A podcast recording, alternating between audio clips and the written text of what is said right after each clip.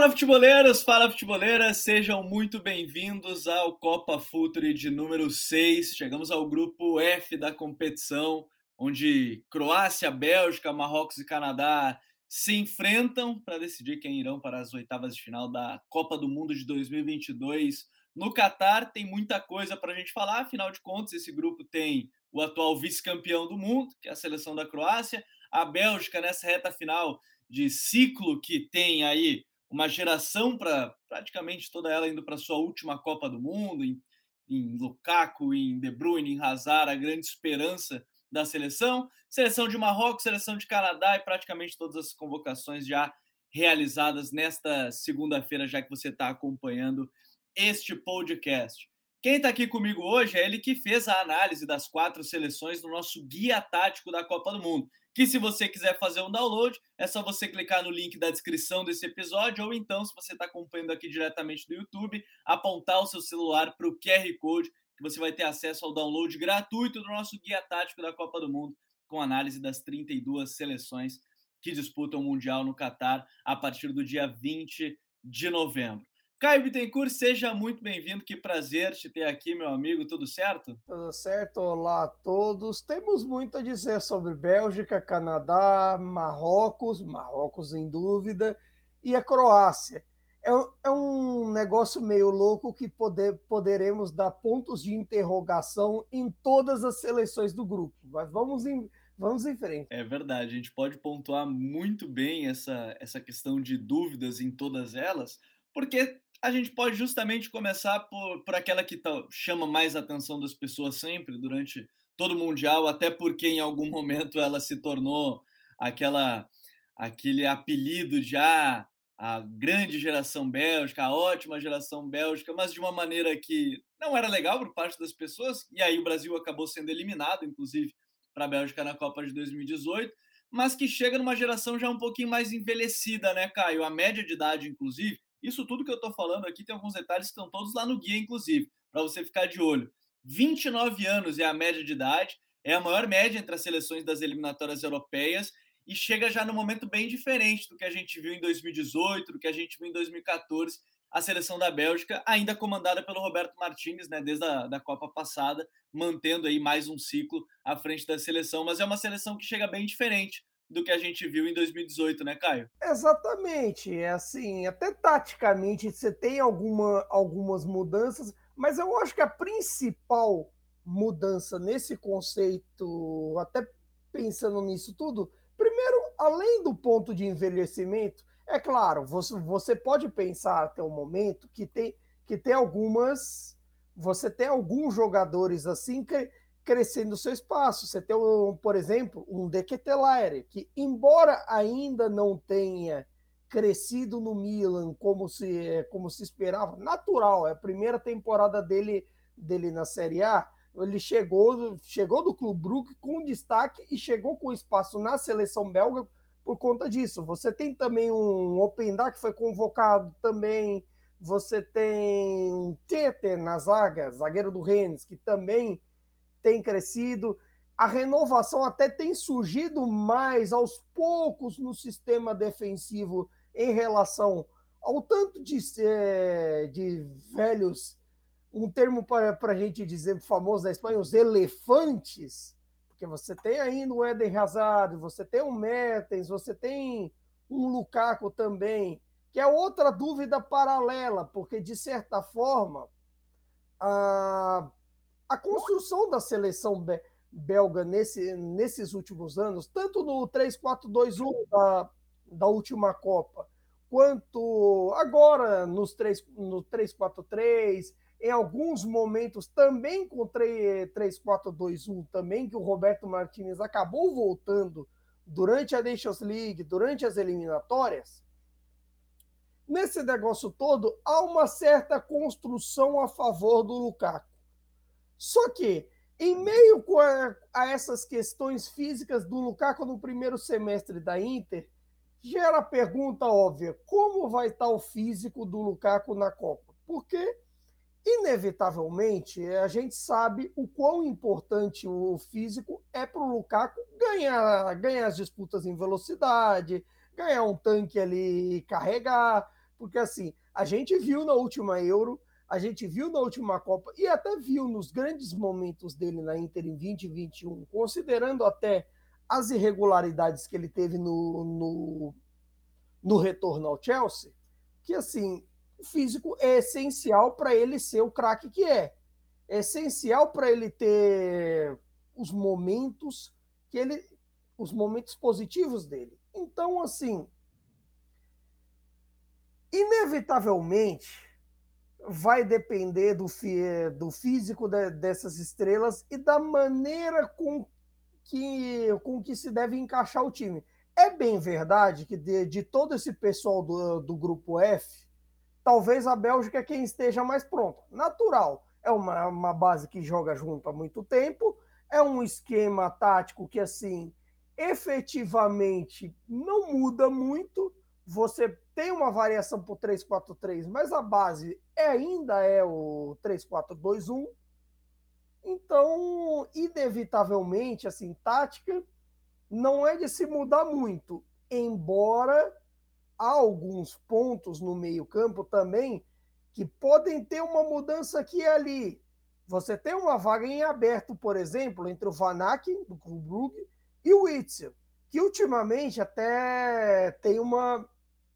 Até o Simeone deu uma ajuda involuntária para o Martinez, porque em algum momento o Roberto Martinez, se quiser, pode testar ele como terceiro zagueiro, que já tem sido uma função que o Simeone ter usado ele no Atlético de Madrid. De repente, se ele for. E tem jogado razoavelmente bem é, ali, né, incri... Tipo assim, ele tem ido bem. Por ali, incrível que pareça, eu, acha... eu achava assim, até quando eu vi no começo que o Simeone testou ele, o Whitson como terceiro zagueiro, eu pensei, os caras endoidaram. Por incrível que pareça, melhorou a saída de bola, melhorou as virtudes defensivas do Whitson e de repente pode encaixar ali.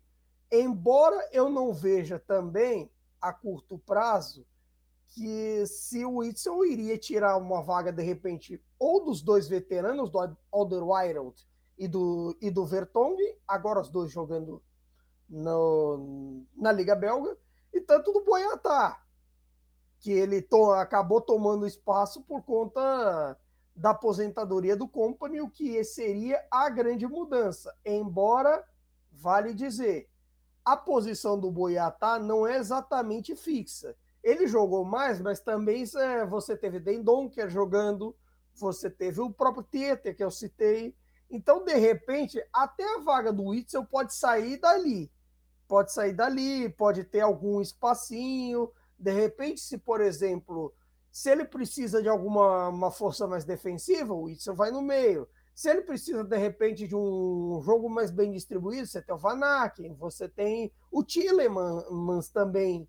Ele pode adaptar a função do Tillemans. Então, nesse aspecto, tem esse detalhe. Vale destacar que, que em relação ao time da, da última Copa, você teve a sessão do Castanhe muito pelo período dele com, com Atalanta e, e tudo mais. E nesse aspecto, acho que pode dar uma mudada. Tem, algum, tem alguns jovens cres, crescendo também no ciclo. Você. Tudo bem que teve alguns que ficaram. acabaram ficando de fora. Você teve. Você teve gente de fora, mas por outro lado, você tem outro, outros jovens que podem ter algum seu espaço. Você tem o Debastio faz na defesa. Eu citei o próprio Opendá do Lance no ataque, que tem crescido. Na volância, se de repente ele precisa de um combate a mais, você tem o Amadou Onaná do Everton, e de repente isso pode pode ser útil para para consolidar o favoritismo, considerando até, né, Caio? Não, até aproveitar a expulsão dos jovens, o próprio Jeremy Doku, né, que tipo, a gente tá falando de um ataque que tem muitas dúvidas físicas, né? O Hazard, o Lukaku, né? Talvez a certeza do trio ali seja o De Bruyne, talvez até um jovem assumindo durante a Copa não vai ser uma surpresa num time que fisicamente tem dúvidas nas principais posições ofensivas, né? Pelo menos na primeira fase, não. De repente, até Doku e Openda consigam jogar mais. Até o próprio Batshuayi, velho de guerra, que também foi convocado, possa jogar um pouco mais. Ou assim, eles têm o Mertens também, que embora, embora na seleção belga ele atua mais recuado, ele atua algo mais semelhante ao que foi nos últimos anos de Nápoles, um pouco ali pelo meio, um pouco ali flutuando, um pouco ali como ponta de lança, você, você de repente, o melhor momento dele vestindo azul foi como falso 9. Tudo bem que no Galatasaray não, não, jogou, não jogou tanto até o momento, mas ele pode ser testado ali também. Há um leque de posições que pode crescer. Outro que não jogou, não jogou tanto né, nessas eliminatórias, não é, digamos assim, um dos preferidos do Martinez para time titular, mas que assim, é um dos que melhor está jogando na Premier League nesse momento, Leandro Tossar, do Brighton. Nesse momento, é, de repente, talvez, fora o De Bruyne, talvez seja quem esteja em melhor momento no meio-campo da seleção belga. Então, de repente, em algum momento, se ele mantiver, se mantiver nessa crescente, se ele se mantiver né, nessa questão, de repente ele pode brigar por vaga. E até eu acho que é legal da gente falar desse ponto, porque assim, né, a gente observa essa seleção com muitos pontos de interrogação no ataque e bem menos na defesa a partir já do goleiro, né? O Courtois, se 2018 certamente muito brasileiro tem raiva da, das defesas que ele fez no, no, jogo das quartas de final, uma delas naquele finalzinho lá no, no chute do Neymar, por exemplo. Ele está numa fase ainda melhor. Aquele momento iniciou o, o, o auge ou talvez o crescimento é, em termos de desempenho do Courtois, que foi muito importante para o Real Madrid na conquista da Champions agora na última temporada. Né, a defesa, como o Caio falou, eu acho interessante citar essa questão do Witzel, porque você abre uma possibilidade, e eu imagino até que o Roberto Martins pode pensar nessa situação, Caio, que é focar no time mais para os seus meio-campistas. Todos que a gente citou aqui estão em boa fase, meio-campistas, meio-atacantes, né? De Bruyne, né, tendo o Haaland na sua frente para ele criar oportunidade a rodo. Você tem um Tillemans muito bem, também aí no, no Leicester. Você tem o Trossard, que é um cara que joga um pouco mais aberto, mas pode ser uma, um jogador importante. O Decateler, que, que pode jogar também. Então, assim, me parece que o caminho para essa Bélgica, diferente do que foi na Copa de 18, pode ser pensar um pouco mais nesses jogadores do meio porque no ataque ele tem essas dúvidas mesmo de desempenho do Hazard, mesmo que ele vá defender o Hazard a todo instante, é um dos capitães da equipe, se não capitão, provavelmente nos jogos, apesar do Vertonghen, apesar do Alderweireld. Então, é, você tem um Lukaku em dúvida física, talvez diferente do que foi na Copa de 18, onde ele até liberava o trio, né, o De Bruyne, o, o Hazard e o Lukaku de marcar, esse time de repente pode ser um time mais focado nesse meio campo do que no ataque em si, não, de repente não pode ser? Pode, eu acho, eu acho até que tende, é, a tendência é essa, essa com, construção em torno do meio-campo, até também para é, tirar um pouco do peso do ataque, que eu acho que foi uma das grandes questões na última Euro e também na, até em vista da última Copa em, em relação à maneira como a França bloqueou, em relação até ao pouco que, é, que a Bélgica demorou para entrar no jogo no mata-mata contra a Itália na Euro. Considerando até que assim que o meio-campo naquele, naqueles dois momentos foi, foi superado, considerando como, como foi superado na marcação pela, pela França do Deschamps e pela Itália do Mancini, nesse, nesse quesito, de repente, uma fortificação maior do meio-campo pode auxiliar a, pode auxiliar a Bélgica a, a ser mais forte, a ser mais competitiva nesse aspecto.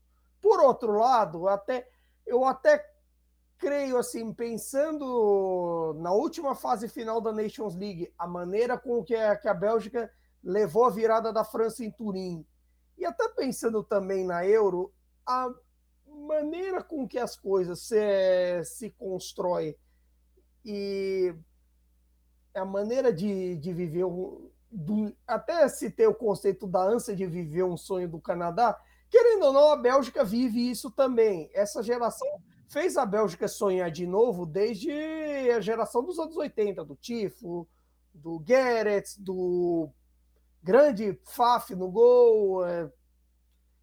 Essa geração fez a Bélgica sonhar de novo. E nesse, e nesse aspecto, talvez é, ali em algum, algum desses jogos com França, com Itália e tudo mais, faltou ali um pouco de cabeça, faltou ali um pouco de controle para segurar vantagens. Por exemplo, na Nations, é, a Bélgica chegou a estar com 2 a 0 na frente sobre a França. E no fim das contas, a vantagem virou pó. A França acabou, acabou virando o jogo e tudo mais. E, ne, e nesse quesito, talvez falte um pouco de um controle maior. Um controle que, por, é, que, por exemplo, que um De Bruyne está acostumado, que um Lukaku está acostumado em seus contextos de clubes, mas parece que falta um pouco na, sele, na seleção belga, porque é algo mais coletivo. Mas eu, eu acho também que é algo assim que só é de se consertar nos momentos de maior necessidade. De repente, no mata-mata aqui e ali, tudo mais. Não é assim, não é algo que exatamente mude o preço do dólar. é, e, e assim, é, é, um time que, de novo, a gente pode voltar para o ponto do grupo, que tecnicamente, claro que briga com a Croácia em termos técnicos individuais, mas é um, um grupo onde talvez, talvez, né? Porque pode ser que comece a Copa, vá lá, Canadá ou Marrocos resolvam surpreender todo mundo, mas talvez nesses primeiros jogos se ajude né, a, a ganhar um pouco mais de casca e talvez tranquilidade nesse momento para iniciar a, a Copa do Mundo. Mas para essa Copa, é, a gente viu muito dele na Copa de 18, mas ele ainda não era o principal jogador do time que era a gente viu em 18 Hazard. Mas esse ano me parece que a Bélgica vai vai girar em torno também do De Bruyne, né? Na Euro já foi um pouco assim, né, com ele ele e o Lukaku sendo as principais peças desse time, mas acho que agora o De Bruyne tem um time que ele pode chamar cada vez mais de seu, né, como principal jogador dessa seleção, ainda mais com as dúvidas físicas da questão do Lukaku, né? Exatamente. Tanto, tanto as dúvidas físicas do Lukaku quanto as dúvidas físicas do próprio Hazard. É bem verdade que dessa construção do, do elenco belga, você é, até nos últimos jogos, a Bélgica jogou, jogou mais num 3-4-2-1.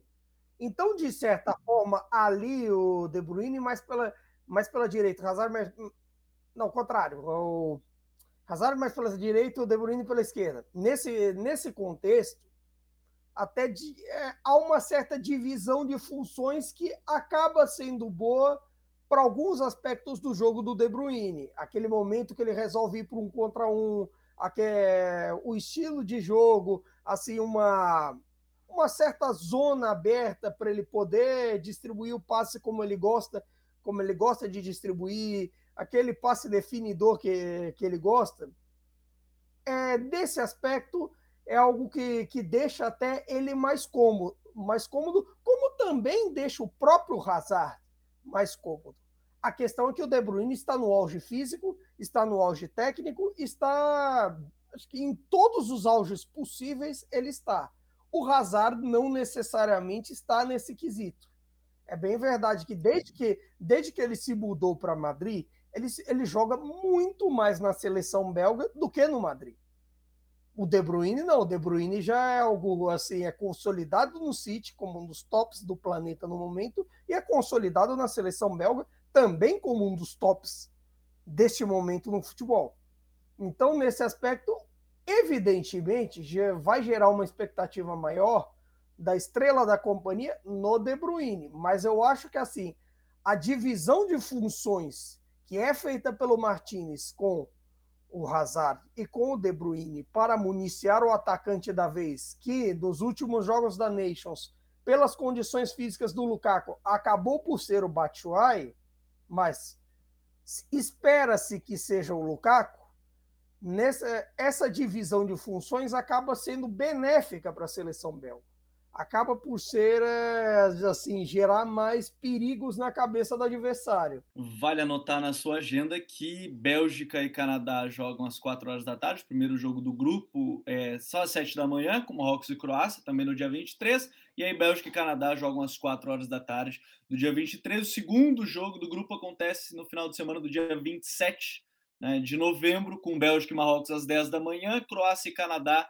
a uma hora da tarde. Depois aí a terceira rodada já é com jogos ao mesmo horário né, ao meio-dia do dia 1 de dezembro, Canadá e Marrocos, Croácia e Bélgica, os dois jogos no meio-dia.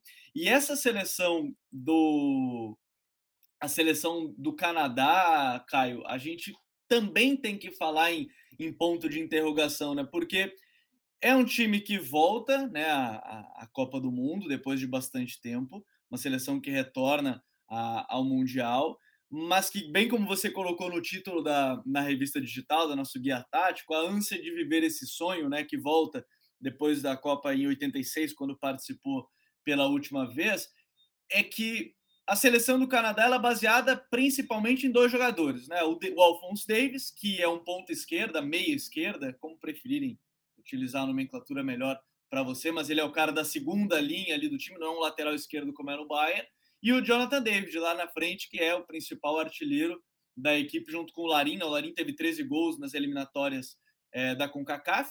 O Jonathan David teve 9, né? E aí você tem um time que, inclusive, tem um volume ofensivo bem grande. Teve um volume ofensivo bem grande ao longo das eliminatórias.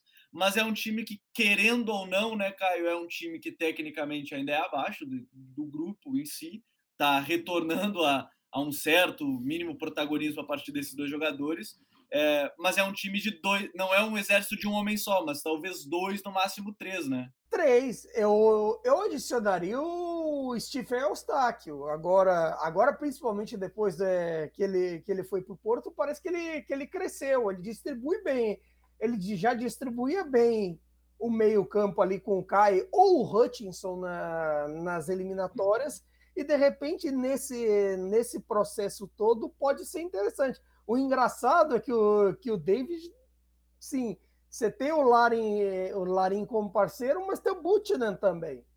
Nesse, nesse aspecto, eu acho que assim, a única linha completamente definida é a linha defensiva. O Stephen Vitória, o Miller, assim, porque tem muita dúvida pontual nesse aspecto a base tática das eliminatórias era um 4-4-2, mas de repente, nos últimos amistosos, o John Herman ele resolveu uh, mudar taticamente nos jogos contra Catar e no jogo contra o Uruguai. É, já, já, já tem utilizado outros esquemas, já tem testado um pouco mais outros aspectos, até conferindo aqui. Contra o Catar, ele usou um 4-2-3-1 e contra o Uruguai, ele ainda testou uma linha de três zagueiros, com 3-4-1-2 né, nesse aspecto. E ambos sem Alfonso Davis, que também, vale dizer, é outro que acaba por ser uma interrogação por conta dos seus problemas físicos. Claro, acho que se fará um sacrifício para ele jogar a Copa do Mundo, se fará todo uma um aspecto para ele jogar, afinal é é a chance da, assim, da vida dele, da vida do Canadá, afinal de contas, são 30 anos de diferença, é, mais de 30 anos de diferença de uma. A gente não sabe como é que vai estar para ele, não pode arriscar, talvez não, não classificar para uma próxima Copa arriscar, e deixar passar, né? Embora, vale dizer, o Canadá já está na próxima Copa. Afinal, é uma das sedes. É verdade. Afinal, bem lembrado. É uma das sedes junto com os Estados Unidos e México para a edição de 2026. Então, assim, Boa sorte para as eliminatórias da CONCACAF com três classificados. Exatamente, já. tem essa questão. A Copa com 48 já vai ser uma loucura. E agora quero ver até quantas vagas a CONCACAF vai acabar dando nessa brincadeira toda. Dito isso, nessa questão, até pensando nessa Copa em casa, eu acho até que tem um quê ali de preparação.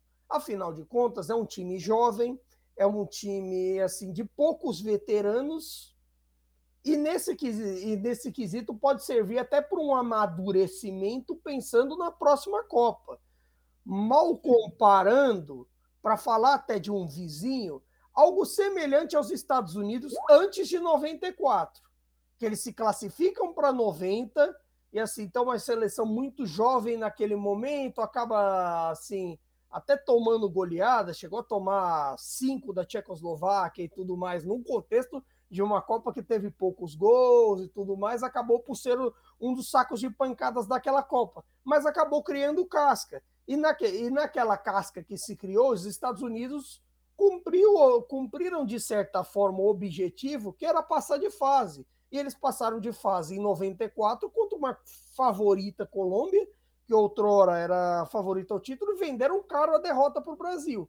Então, nesse, nesse aspecto, o Canadá também vai pensar assim em, tipo, na pior das hipóteses, vender caro e ver o que dá nesse e ver o que dá nessas condições com Marrocos, às vezes até com, com Bélgica e Croácia, de repente, por que não esperar que um dia ruim possa equilibrar as coisas? Se você tem Bélgica, Bélgica e Croácia como favoritas, de repente o Canadá é um franco atirador.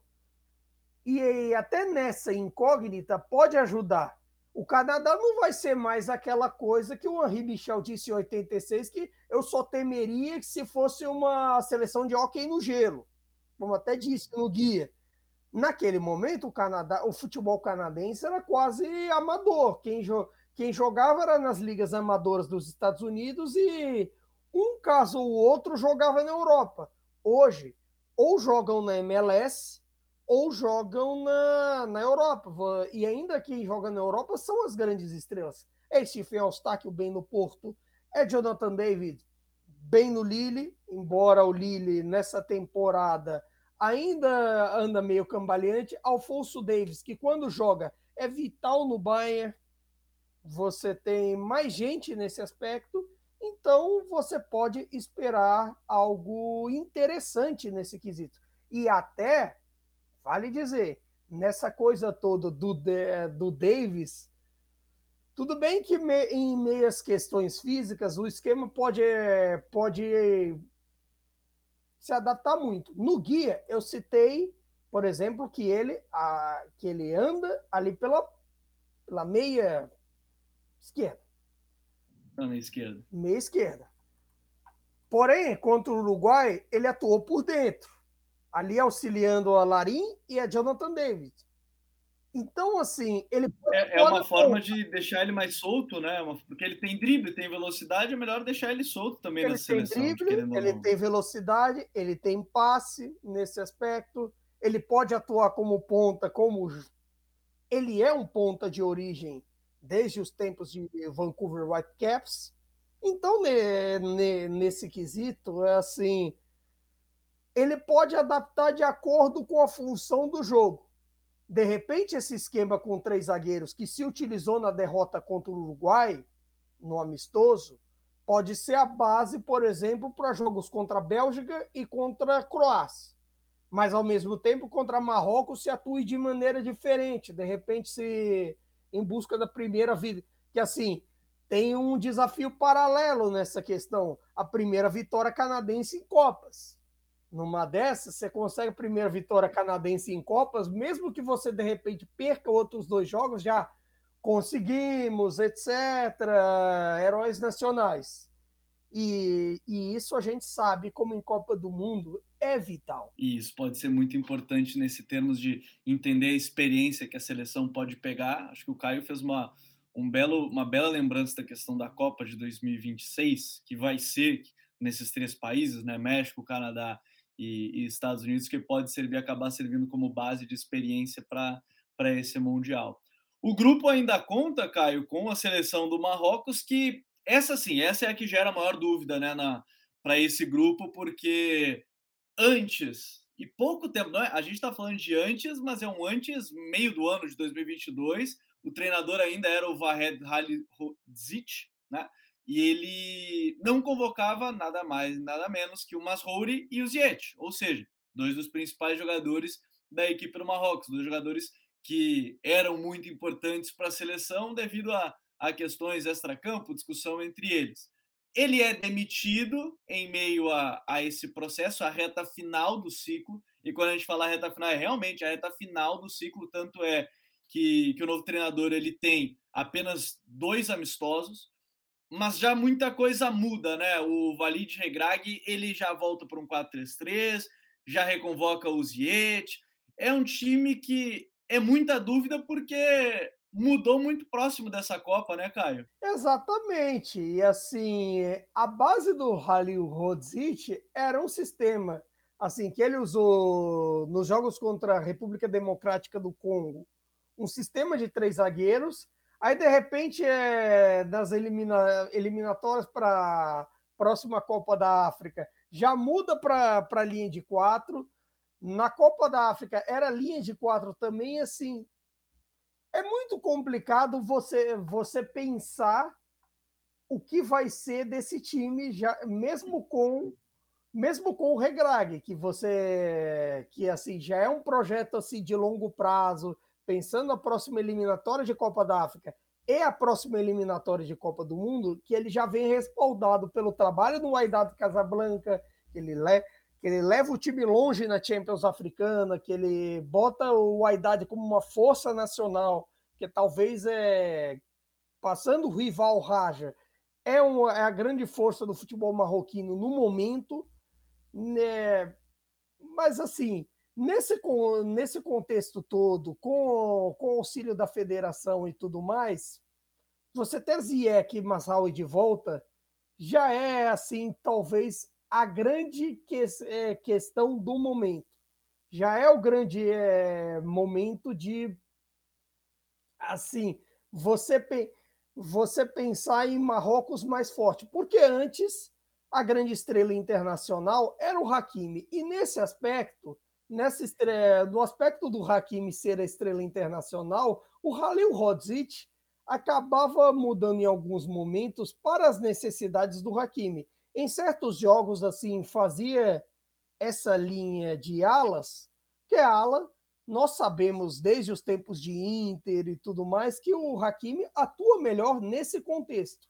É claro, agora voltando com linha de quatro, também há uma certa, é, como é que é, acomodação pensando no Masraoui e até mesmo se você for pensar em quem estava sendo titular nos últimos jogos na lateral esquerda, que era o Mazina, mais defensivo e, mais, e com boas virtudes também, e que nesse aspecto daria mais proteção ao Aguerd, ao Sais e até com a boa ajuda do Sofian Anrabat, veterano e tudo mais, e que pode poderia suprir bem. Por incrível que pareça, mesmo com toda essa troca e tudo mais, há muitas dúvidas a resolver, principalmente comandante do ataque. Será que vai ser o Enesiri que vive as voltas ali com as redes e tudo mais? Ou se de repente ele aposta na boa fase do Tsudali no Gente, você, é, você tem o El Cabe também, o El Cabe que, que no fim das contas acabou, no, a, acabou não indo, que eu até citei ele no guia, no guia mas o El Cabe acabou não indo por outras questões, você tem o Exalzuli do Osasuna, você tem o Bufal do Angers, então essas coisas podem mudar nesse aspecto. E vale lembrar, até o Caio falou dessa questão do, do ECAB, vale lembrar que dia 15 de novembro a gente vai lançar uma atualização do guia com os convocados, então fiquem atentos que vocês vão receber uma... Quem já baixou vai receber direto no e-mail já uma atualização do guia, vai receber lá completinho com as convocações, então fiquem atentos com esses pequenos detalhes que a gente vai trazendo e que serão atualizados para vocês nas prévias da Copa, até porque você tem que ter o guia em suas mãos para acompanhar a Copa do Mundo, né? Então, você vai com o guia da Copa do Exatamente. Então, vai ter as convocações, jogadores, o time que ele é, já que ele está jogando, para você ter em mãos e saber, né? Você tá acompanhando, assim, ah, entrou fulano, vai saber que ele é meio-campista, que ele é defensor, que ele é atacante, vai ter tudo em mãos. Então, dia 15 vocês recebem uma atualização. Quem não baixou ainda, é só clicar no link da descrição desse episódio, aí vai poder baixar já o guia. A partir do dia 15 vai estar tá atualizadinho lá para vocês baixarem. Agora, o Caio, assim. E o engraçado, até diga, completando diga. essa. Completando é, é, é, é, nessa convocação marroquina, e aliás, até citando uma curiosidade, a gente está gravando aqui, no momento que a gente está gravando, a convocação do Canadá não saiu. Exatamente. Para você ver como, como é importante essa nossa atualização. Mas nessa, nessa coisa toda, até pensando no, no Elcabe convocado, acabou sendo, por, por exemplo, assim, eu, eu citei que assim dois jovens estavam despontando. O Ryan Mami, que até aparece, até para quem gosta bastante, aparece no álbum da Copa, e o Kedira do Bari. No fim das contas, o Emami não foi convocado e o Kedira foi.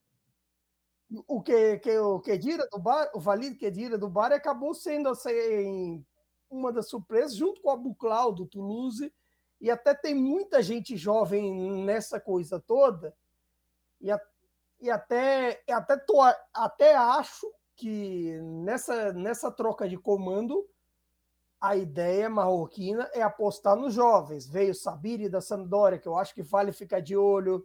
Vieram alguns jovens locais que também vale ficar de olho, alguns jogadores de confiança dele do, do Aidade Casablanca, que, de repente ele pode ali fazer jogar no momento e pode causar algumas surpresas nesse aspecto. Por outro lado, eu acho até algo que me incomodou um pouco nas eliminatórias africanas e, e na Copa da África, uma, um certo pragmatismo excessivo da maior parte das seleções. E, e é uma tendência que, que se manteve com o Marrocos e que se manteve e que vale até dizer também para as outras africanas na Copa e até outras que não foram, como o caso do Egito. Vale lembrar que a mudança de treinador, inclusive como a título de curiosidade, derrubou um pouco a Panini também, né? Foram sete, foram oito jogadores que estão no álbum, ou seja, talvez você tenha tirado oito jogadores que no final dos contos você só colou a figurinha e o cara nem vai para a Copa. Oito! derrubou a Panini aí a mudança de treinador, fica a título de curiosidade para quem estiver acompanhando. O... É, é uma grande maluquice, porque assim, a gente pode estar tá falando tudo isso de Marrocos e chegar e do nada no primeiro jogo da Copa, na estreia de, de Marrocos na Copa contra a Croácia, pode estar tudo errado. Esse é que é o grande mistério assim, é, em pleno 2022, que a gente tem acesso a tudo. É o ano da tecnologia, é, né? A gente é o ano da tecnologia. A gente pode estudar, porque a gente, na, na formação do guia, até cabe uma curiosidade, a gente assistiu o jogo, a gente procura na, na imprensa local, dá uma lida em transfer market, a gente dá uma lida de repente em outros meios que se tem scouts por aí, tudo que a gente possa imaginar a gente estuda, dá uma olhada, vê qual esquema tático jogou, aí chega na hora da Copa, tudo errado. E aí o errado não é o treinador, é a gente que errou. É incrível isso. É verdade, são coisas que podem acontecer, ainda mais com um treinador que chegou e teve só dois amistosos, né, às vésperas de, de Copa do Mundo. Agora, Caio, esse grupo tem a atual vice-campeã do mundo, né, que é a seleção da Croácia, e que não sei se o sonho é repetir, né, 2018. A dúvida talvez seja se é possível. Acho que a gente pode considerar o chaveamento da Croácia foi bom também em termos de enfrentamentos para conseguir chegar a, a, uma final. E aqui eu sempre abro aquele parênteses quando alguém fala que ah, mas pegou só seleção fraca para chegar na final. Meu amigo, se eu puder pegar o tanto de seleção ruim para chegar numa final e ganhar uma Copa, é isso, é do jogo. Futebol é isso aí também. Acho que, é, acho que todas as seleções gostariam coisa, de pegar um chaveamento fácil. Outra coisa, no fim das contas, a Dinamarca, que a Croácia suou para eliminar, tá aí, tá aí bem. A Dinamarca sempre vem vendendo Exato. caro, sempre vem indo longe. A semifinal da Euro agora não foi por acaso contra a Inglaterra a própria Inglaterra também. Então, no fim das contas, já são dois adversários difíceis. Você ainda pode contestar a Rússia, mas ainda se a Rússia você tinha uma Rússia embalada por ter eliminado a Espanha. E, e além disso, a Rússia estava em casa e, e, jogar em casa na Copa do Mundo é um fator primordial nesse. Exatamente. Então não dá para considerar essa questão de chaveamento como algo é, que deve se pensar nessa situação, mas querendo ou não, a Croácia teve um chaveamento bom, fez bons enfrentamentos e chegou com muitos méritos à, à decisão. Essa Copa marca, a gente fala muito que é a última Copa do Messi, que é a última Copa do Cristiano Ronaldo. O Neymar deu uma entrevista há um, há um, um ano, mais ou menos, né, dizendo que essa provavelmente seria a última Copa dele, que ele estava cansado já e tudo mais. Mas essa de fato também é, né, Caio, a última Copa de Luka Modric. Ele que já foi eleito o melhor jogador do mundo, é um dos grandes líderes é, da seleção croata e chega para o seu último Mundial. é uma seleção que o ciclo 2018-2022 teve muitas mudanças, né? Entre elas a gente pode falar Mandzukic saindo, né? A gente tem a aposentadoria do Rakitic também da seleção, que foram peças importantes, Perisic, né? Então, é uma seleção que mudou consideravelmente do ciclo 2018, onde foi vice-campeã, para 2022, né? Exatamente. É claro, a força no meio-campo, tipo que havia que havia com Modric, com que havia com Modric, que havia com, com todo esse pessoal, e também nas pontas, não mudou, porque no fim das contas, você tem Pazalic, você tem Kovacic, você tem o Brozovic, muito bem, e nesse aspecto, a força do meio campo se mantém.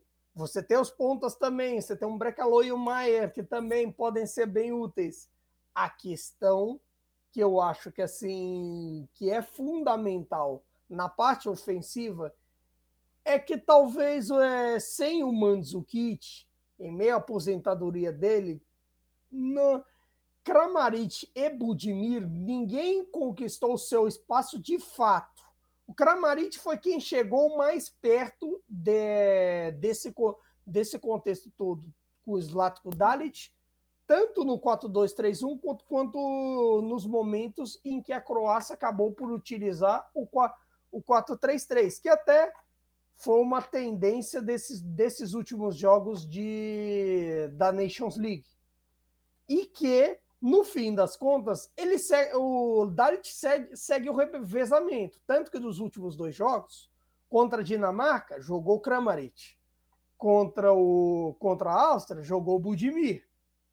Então, assim, até uma das grandes dúvidas deste início de Mundial, quem, quem sai na frente, Kramaric ou Budimir? Então, assim, é uma pergunta que é que assim é não é uma não é uma dúvida tipo Marrocos que no fim, que no fim das contas a gente vai errar tudo. Até consultei aqui, eu falei do Tsudali e do Alcabe, Tsudali também está fora no fim das contas. É assim, tudo o que o, o Regrag e o Halil Rodzic apostaram nos últimos tempos acabou caindo por questões físicas, por outras questões. Mas até se não é uma dúvida tipo Marrocos, essa de Kramaric com Budimir, é uma dúvida assim que permeia o time, porque o Kramaric tem, tem aspectos que auxiliam mais a construção do jogo do que o Budimir. Claro, os dois, por excelência, são atacantes mais terminais. Só que o Budimir é um pouquinho mais nesse aspecto, é um pouquinho mais definidor, ele precisa um pouquinho mais de bola pronta do que o Kramaric, que precisa eventualmente recuar mais. Claro, você também tem um aspecto de que o Kramaric tem um pouquinho mais de experiência, o que numa Copa do Mundo pode fazer muita diferença. Ou até, ou até uma outra questão, que o Budimir é, já foi recuado em meio a entre dois pontos. E nesse aspecto todo, pode ser um diferencial nesse time croata. É, é um time que aí a gente começa a pensar, ok, tem é, e o 9 é muito importante, né? Pô, o Mandzukic era muito importante na seleção, não é? Não é e não é uma seleção que tem aí uma vasta, um vasto número de opções de mesmo nível, como o Caio está citando, é Kramaric, Budimir, algum desses jogadores, mas que não são do nível do que foi o Mandzukic para a seleção. Então, você já começa, mesmo que não seja é, não sejam grandes dúvidas em termos de número, de várias dúvidas, você tem uma dúvida muito importante, que é essa questão no ataque, mas é um time que vai estar centrado no jogo no meio, né? Você ter Brozovic, Kovacic e Modric, você tem um trio que consegue, é, em suas respectivas equipes, ditam o ritmo, né? Então, assim, você tem um time que certamente o jogo vai estar fadado a passar pelo meio de campo, como foi na Copa de 2018, mas que tinha um 9 como Mandzukic, mas tinha Rakitic e Modric jogando em dupla muitas vezes, Kovacic, Brozovic, mas esse ano se mantendo num time que tem meio-campistas de muita qualidade, né, Caio, para disputar uma Copa do Mundo. Exatamente. Só que assim, eu acho que aquela seleção permeava mais pelo meio. Essa é um pouco menos, mas não exatamente pela qualidade dos meias, pela qualidade de Brozovic, pela qualidade de Kovacic, e Pazalic que foram contemporâneos a, a craques com, com. São em relação ao Modric, mas assim que foram contemporâneos a Rakitic, a todo esse pessoal. Porque vale dizer que a Croácia teve a melhor de, uma das melhores defesas da, das, das, eliminatórias, a, me, a menor média, é, é, assim, por outro lado, é a maior média de gols entre as seleções classificadas, mas por outro, mas ainda assim é uma defesa que é interessante. Você tem um Caleta Char, você tem um Pon Gratit, um Livakovic que teve seus bons momentos na Euro, já substituindo o Kovacic, de repente essa mudança um pouco mais ofensiva pode ser um, um aspecto de que pode evoluir, que pode é, que pode consertar as coisas. Ela teve seus bons momentos na, nas eliminatórias, mas ao mesmo tempo também ela Não, tem. E assim, né, Caio? tem tido essa algum, média de gols. Algum, alguns problemas de serem vazados. Mas, por outro lado, também é algo que nos últimos jogos tem sido um pouco corrigido. À medida que, é, que por exemplo, é, a, se voltou para a linha de quatro, que até o Dalit chegou a testar em março um esquema com três zagueiros para ver se melhorava essa questão e tudo mais. Na, na, Nations League, isso acabou já sendo estancado em jogos fora de casa contra França e Dinamarca, acabou sendo estancado é, contra Dinamarca e Áustria nos jogos mais recentes, com poucos gols sofridos, e, ne, e nesse quesito pode representar uma melhora pensando em 2022 se nas eliminatórias é, era, era uma seleção que sofria um gol por jogo, já na, na Nations League deu uma melhorada, até por isso que eu, que eu digo que a defesa já parece estar um pouco mais boa em relação àquela, até pensando na Copa de 2018 e até pensando nas eliminatórias, que eu acho que de repente uma defesa mais forte pode construir uma Croácia mais forte. O, e o que o Caio falou da média de gols é interessante que são quase que duas Croácias. A Croácia das eliminatórias, que tem só quatro gols sofridos nos dez jogos, e a Croácia observando todo o ciclo, né? Que aí sim, a Croácia 2018, 2022 tem uma média alta de gols sofridos, mas aí, de novo, vai entrar no qual Croácia a gente pode ver. Se for a Croácia das eliminatórias, só quatro gols sofridos em dez jogos, uma média super baixa de gols sofridos. Se for a Croácia do entre ciclos 2018 2022, aí sim, a maior média de gols sofridos entre é, as seleções classificadas, que aí é 1,3 gols sofridos por jogo. Mas eu acho que tem esses dois pontos. Qual Croácia será a, a, a da Copa do Mundo nesse sentido, da segurança defensiva das eliminatórias, ou da Croácia que acabou sofrendo mais gols, mas que está tentando corrigir é, próximo desse Mundial agora, né, sendo disputada a partir agora do dia 20 de novembro. Mas, ô Caio, para a gente fechar esse episódio, a gente tem que falar sobre palpites, né? Porque é um grupo que tem Bélgica, Canadá, Marrocos e a seleção croata. Eu, particularmente, não consigo fugir muito de, de Bélgica e Croácia classificar. Claro que a gente, de novo, aquilo que você falou, né? A gente pode estar falando e analisou e tal, e de repente chega na Copa, a seleção vai lá e Marrocos vai lá e os Ziet resolve botar a bola embaixo do braço e, e botar todos os jogos no bolso. É, o Alphonse Davis o mesmo, se estiver bem fisicamente mas como é que você vê em termos de classificação? Foge alguma coisa de, de Bélgica e Croácia? Você acha que tem, de fato, essa possibilidade ou seria mesmo zebra, né, essas seleções classificarem? A, a seleção de Marrocos ou, o Canadá classificarem? É muito difícil esperar Canadá e Marrocos nesse quesito, porque os resultados, até pensando nas poucas vezes em que o Canadá acabou enfrentando seleções de fora da América do Norte e até Marrocos em relação a outras seleções fora da fora da fora da Europa no fim das contas que eu digo considerando que na Europa você, é, até por conta desse conceito de Nations League o resto do mundo acaba por ser relegado em alguns momentos é difícil você esperar alguma surpresa. E é difícil esperar até em vista dos das poucas vezes em que se encontraram, das poucas vezes e da, das últimas Copas também. de certa forma, Marrocos não, não ganha o jogo. Algumas edições de Copa do Mundo. O Canadá vai em busca da primeira vitória na história de Copas do Mundo, o que é um ponto assim importante.